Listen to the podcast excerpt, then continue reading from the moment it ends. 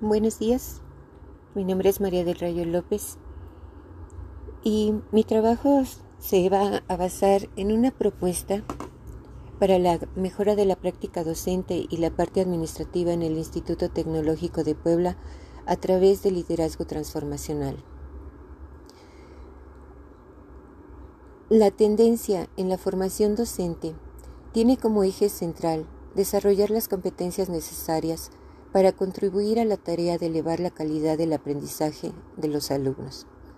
De ahí que toda institución educativa, el liderazgo docente es la clave.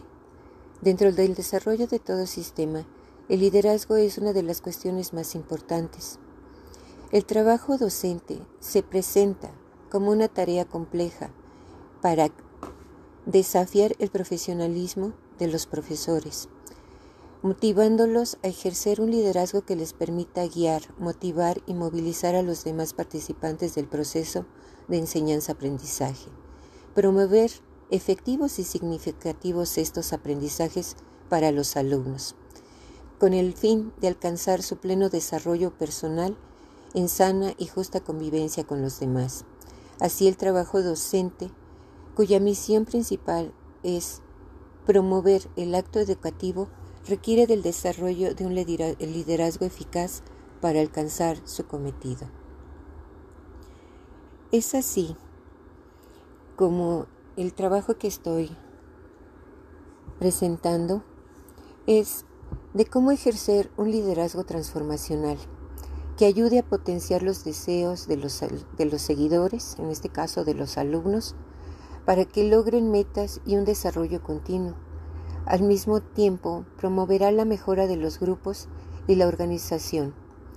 En lugar de ceder a las demandas individuales de los seguidores, promoverá una mayor, una mayor, un mayor desarrollo en cada persona y pondrá énfasis en los asuntos claves de nuestra institución. Al mismo tiempo, incrementará la confianza y gradualmente promoverá el crecimiento y desarrollo de los docentes. Recordemos que el liderazgo transformacional, de acuerdo a Bass, contiene factores como el carisma, que es la capacidad de entusiasmar, transmitir, confianza, generar respeto, sentido de finalidad y orgullo por la tarea realizada. Consideración individual, capacidad para atender las necesidades individuales de las personas y dar un trato diferenciado a cada una de ellas, así como la capacidad para orientar y apoyar el logro de metas de cada persona, haciéndolas agentes de su propia formación. Estimulación intelectual es la capacidad para crear y encontrar nuevos enfoques a viejos problemas, es decir, creatividad e innovación para resolver los mismos. Y por último tenemos la inspiración, que es la capacidad para identificar las expectativas en la gente, generar visión de un futuro posible, despertar el optimismo y el entusiasmo para alcanzar las metas.